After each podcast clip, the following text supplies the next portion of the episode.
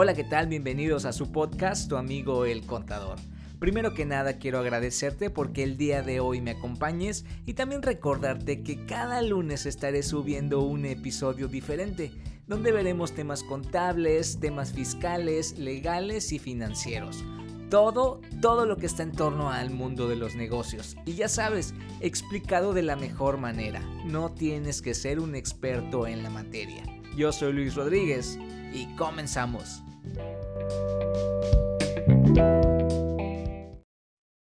Así es amigos, hoy les hablaré de un tema que me solicitaron en mi cuenta de Instagram tu amigo el contador. En el episodio de hoy veremos lo que es la prima de riesgo de trabajo. Te platico que si tú eres empresario o empresaria y tienes a tu cargo a trabajadores, es decir, ya tienes el título de patrón, entonces estás obligado a presentar cada año tu prima de riesgo de trabajo. Aquí no importa si eres una empresa pequeña o si eres grande o si eres una persona física o una persona moral. No, no, no. Aquí todo esto es parejo, con algunas excepciones que más adelante veremos. Pero primero debes saber que si tú das de alta a un trabajador en tu empresa, ya estás obligado a pagar sus cuotas patronales, y esas cuotas se van a determinar conforme a la actividad que realizas, es decir, la actividad de tu empresa.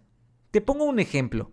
La empresa X únicamente realiza actividades administrativas y tiene cuatro trabajadores con un salario de cotización de 400 pesos cada uno. ¿Ok?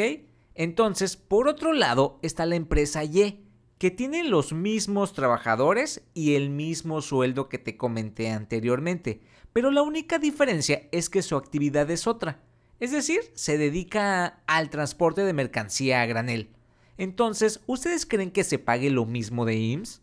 Pues claro que no, porque su riesgo de trabajo es diferente. Aquí va a haber más probabilidad de que los trabajadores de esa empresa de transporte les pueda pasar algo o sufrir algún accidente de trabajo.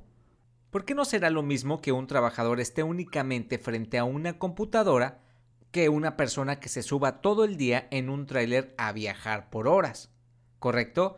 Entonces, eso es la prima de riesgo. A mayor probabilidad de siniestralidad, mayor será la prima de riesgo. Y obviamente mayores serán tus cuotas patronales. Es decir, mayor será el pago que realizarás por tus trabajadores. Te comento que esto está fundamentado en el reglamento del Seguro Social en su artículo 196, donde existe un catálogo de actividades que va a determinar la clase en la que se clasifica cada actividad que realiza una empresa. Y esta clasificación será por el tipo de riesgo que tenga. Ahora, cada año durante el mes de febrero, las empresas o los patrones deberán analizar los riesgos que conlleva esas actividades que realizan con la finalidad de presentar su declaración anual de la prima de riesgo.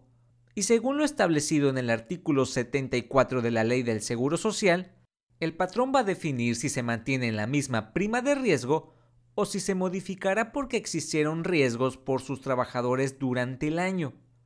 Y esta declaración tendrá una vigencia de un año, es decir, desde el primer día del mes de marzo hasta el último día de febrero del siguiente año. Aquí quiero que recuerdes que este mes de febrero del 2021 presentarás tu prima de riesgo con información o con las incidencias que hayas tenido de tus trabajadores durante el periodo del 2020. ¿Correcto? Va que va. Y ahora me preguntarás, Luis, ¿y dónde se presenta? Pues muy fácil. Este trámite se presenta en la página del IMSS o del ITSE para ser más específico solo necesitarás tu e-firma o tu número patronal y tu identificación electrónica, que todo esto es asignado por parte del IMSS cuando te inscribes por primera vez. Y algo muy importante que quiero que sepas son los casos en los que no estarás obligado a presentar la determinación de tu prima de riesgo de trabajo. Y esto será si te inscribiste por primera vez como patrón ante el durante el ejercicio del 2020, ya que no estarías cumpliendo con todo el ejercicio completo o si cambiaste de clase de riesgo por modificar tus actividades empresariales durante el ejercicio del 2020. Y por otra parte, tampoco vas a estar obligado a presentar tu determinación de prima de riesgo si tu empresa tiene menos de 10 trabajadores. En este caso, puedes no presentar la declaración y seguir pagando la prima media correspondiente.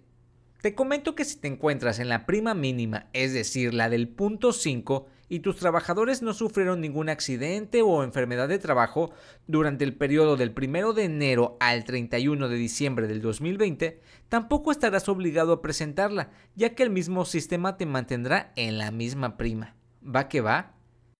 Y por otro lado, ¿qué creen que les pase a los rebeldes o a los desordenados que no presenten su prima de riesgo de trabajo? Pues te comento que según lo establecido en los artículos 304A, fracción 15 y 304B, fracción cuarta de la Ley del Seguro Social, el IMSS puede sancionar por omitir la presentación de la determinación de la prima de riesgo o hacerlo con datos incorrectos o incompletos con un importe aproximado que va desde los 1.700 pesos hasta los 18.000 pesos. Y adicionando a esto que el instituto te determinará su propia prima correspondiente. ¿Qué tal? Así que ya sabes, en este mes de febrero no te olvides de presentar tu prima de riesgo. Y sobre todo te recomiendo llevar un buen control de todas las incapacidades de tus trabajadores para que cuando llegue ese momento de la determinación sea totalmente verídica. ¿Va que va? Y así es como hemos llegado al final del episodio amigos. Recuerden que yo soy Luis Rodríguez, tu amigo el contador. Hasta pronto.